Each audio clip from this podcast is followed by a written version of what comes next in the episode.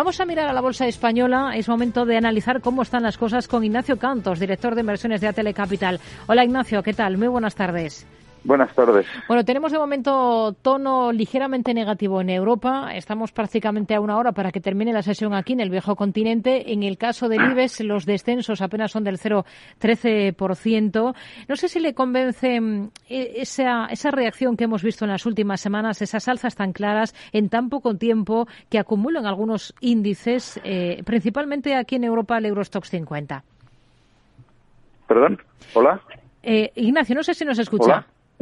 Bueno, parece que no nos escucha. Vamos a intentar recuperar esa conversación para analizar con Ignacio, eh, bueno, qué es lo más interesante en esta jornada en la Bolsa Española vamos a hablar de los valores protagonistas en una jornada bastante atípica en el mercado nacional por los festivos que venimos eh, que se vienen celebrando en estos días eh, y por tanto aquí desde el punto de vista empresarial eh, tenemos, y también desde el punto de vista macro, estamos un poco a medio gas en lo que se refiere al mercado español, pero la semana que viene sí que va a ser intensa porque tendremos dos platos fuertes como son esa reunión del Banco Central Europeo, en la que tendremos decisión de tipos, y lo mismo ocurrirá justo un día antes, el miércoles que viene, en, eh, en Estados Unidos, con esa decisión de tipos de la Reserva Federal. Vamos ahora sí a saludar a Ignacio Cantos, director de inversiones de Telecapital. Ignacio, ¿qué tal? Muy buenas tardes. ¿Nos escucha? Buenas tardes. Sí, sí, he escuchado casi hasta el final de la, de la pregunta que si eran consistentes o, o justificadas las subidas, ¿no? Sí, estas últimas subidas, ese último que ha tenido, pues particularmente se ve en algunos índices concretos, como sería aquí en Europa el Eurostock 50. No sé si le convencen o se fía. Bueno, hemos tenido un año casi, podríamos decir, semi-histórico de beneficios en Europa, con subidas en torno al 20-25%. Eso, evidentemente, unido a un mercado que estaba en aquel momento menos, casi menos 20, pues hacía una contracción de múltiplos muy grande, ¿no?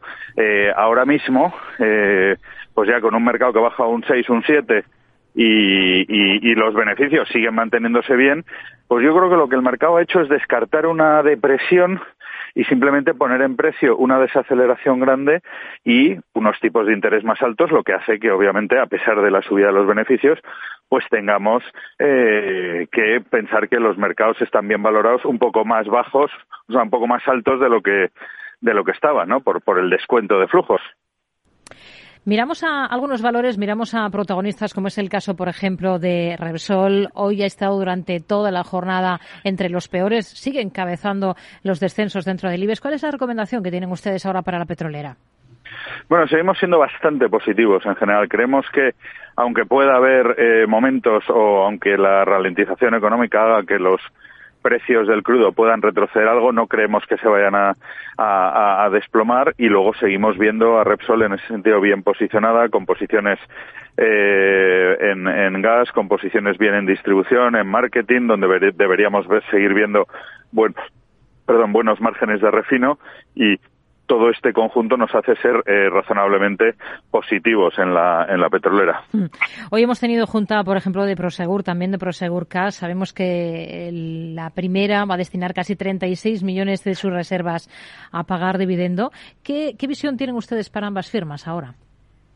Bueno, eh, la verdad es que ha estado muy casteado. Lleva un año y medio toda. Es verdad que con la pandemia se puso en duda el uso del efectivo, que, evidentemente además mercados latinoamericanos han sufrido bastante, donde tiene posiciones importantes, Brasil, Argentina. Y, y bueno, yo creo que ha estado muy castigada la acción. En las últimas semanas hemos visto una reacción relativamente importante y creemos que está infravalorada.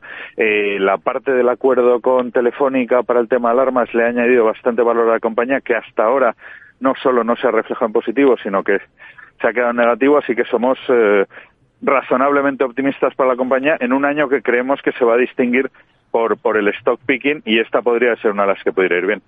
Lo que más le gusta y lo que menos ahora mismo de una compañía como Logista que el lunes que viene podría entrar en el selectivo.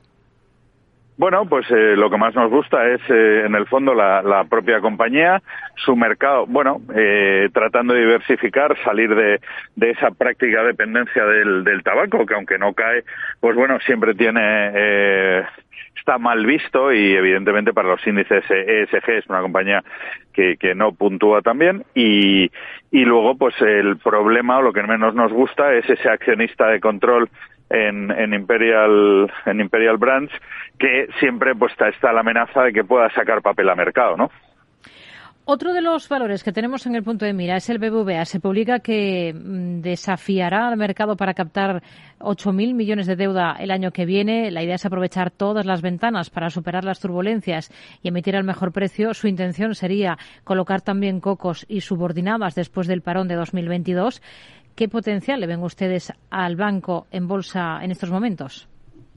Bueno, pues creemos que tiene que tiene un potencial eh, importante, ¿no? Yo creo que esa gran apuesta por la digitalización que hizo hace tres o cuatro años está empezando a rendir sus frutos y se está notando en, los márgenes en la publicación de resultados y que debería seguir eh, razonablemente bien. Si busca financiación extra es para tener margen para invertir y eso nos parece bastante bien. Ignacio Cantos, director de inversiones de Atele Capital. Gracias. Muy buenas tardes. Gracias a vosotros. Un saludo.